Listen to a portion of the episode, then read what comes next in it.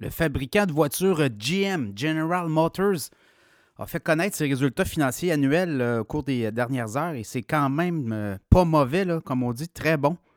Quand on regarde un peu le dernier trimestre, le quatrième trimestre de l'année, GM qui euh, parle quand même de revenus autour de 43 milliards, 42,9 milliards de dollars en hausse par rapport à 38,7 milliards. Donc les affaires vont bien pour GM. On a des profits aussi. Quand on regarde les profits nets sur le dernier trimestre, ben c'est 1,24 par action. Et on attendait 1,16 Donc, c'est quoi? C'est à peu près 2,1 euh, milliards de profits nets pour GM. Donc, euh, la business est quand même rentable.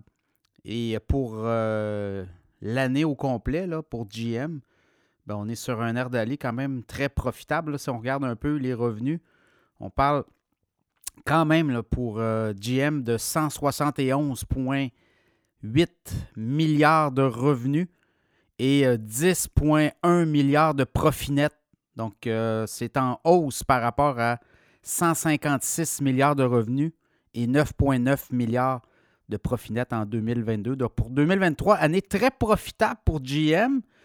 Et l'Amérique du Nord, quand même, qui reste très c'est quand même l'Amérique du Nord ou là où ça se passe pour GM. C'est euh, l'essentiel de ses revenus. Et euh, bon, euh, il y a eu quand même le conflit aux États-Unis, vous l'avez vu dans le monde de l'automobile. Donc ça aussi, ça a coupé des revenus éventuellement pour GM, mais quand même, on s'en tire bien.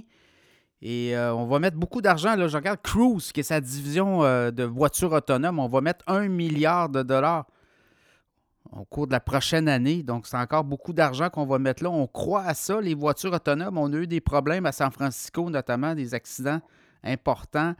Les voitures électriques, on en parle beaucoup chez GM, mais c'est pas, euh, pas encore euh, quoi. On dit que c'est à peu près 3% seulement des revenus overall sales. On a vendu 75 883 euh, voitures électriques chez GM en 2023, c'est 2,9% Donc, vous voyez, ce n'est pas encore significatif. On a aussi euh, procédé à l'arrêt de, la production du modèle Bolt.